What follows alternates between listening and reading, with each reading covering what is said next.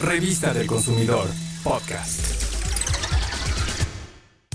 ¿Sabes qué es un seguro de vida? Es un producto financiero que sirve para brindar protección económica a tu familia en caso de que llegues a hacer falta. Se contrata con una aseguradora y se debe pagar periódicamente un monto determinado.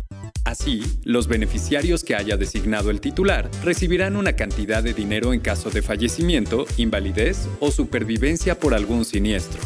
Antes de contratar un seguro de vida, hay palabras y conceptos cuyo significado debes conocer, por ejemplo, suma asegurada, prima y cobertura.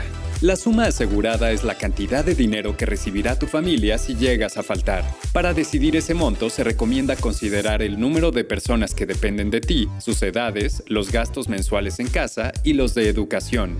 Hay seguros de vida para diferentes necesidades. Por ejemplo, hay personas solteras que lo contratan para brindar una protección a sus padres. Lo importante es que si se contrata un seguro, los beneficiarios estén enterados para que, si llega el momento, lo puedan cobrar. Respecto a la prima, ten presente que es el precio del seguro, o sea, lo que vas a pagar periódicamente. Considera que es más barato pagar cada año que por mensualidades.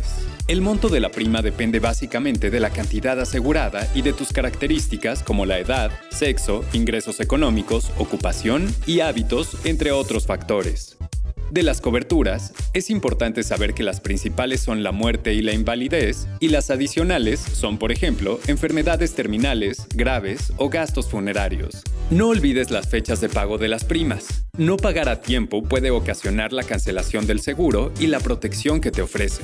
Para estar bien informado antes de contratar un seguro de vida o ante cualquier reclamación por los servicios que ofrecen las aseguradoras, comunícate con la Conducef. Sus datos de contacto son 55 53 400 999, el correo asesoría arroba conducef.gov.mx y el sitio www.conducef.gov.mx.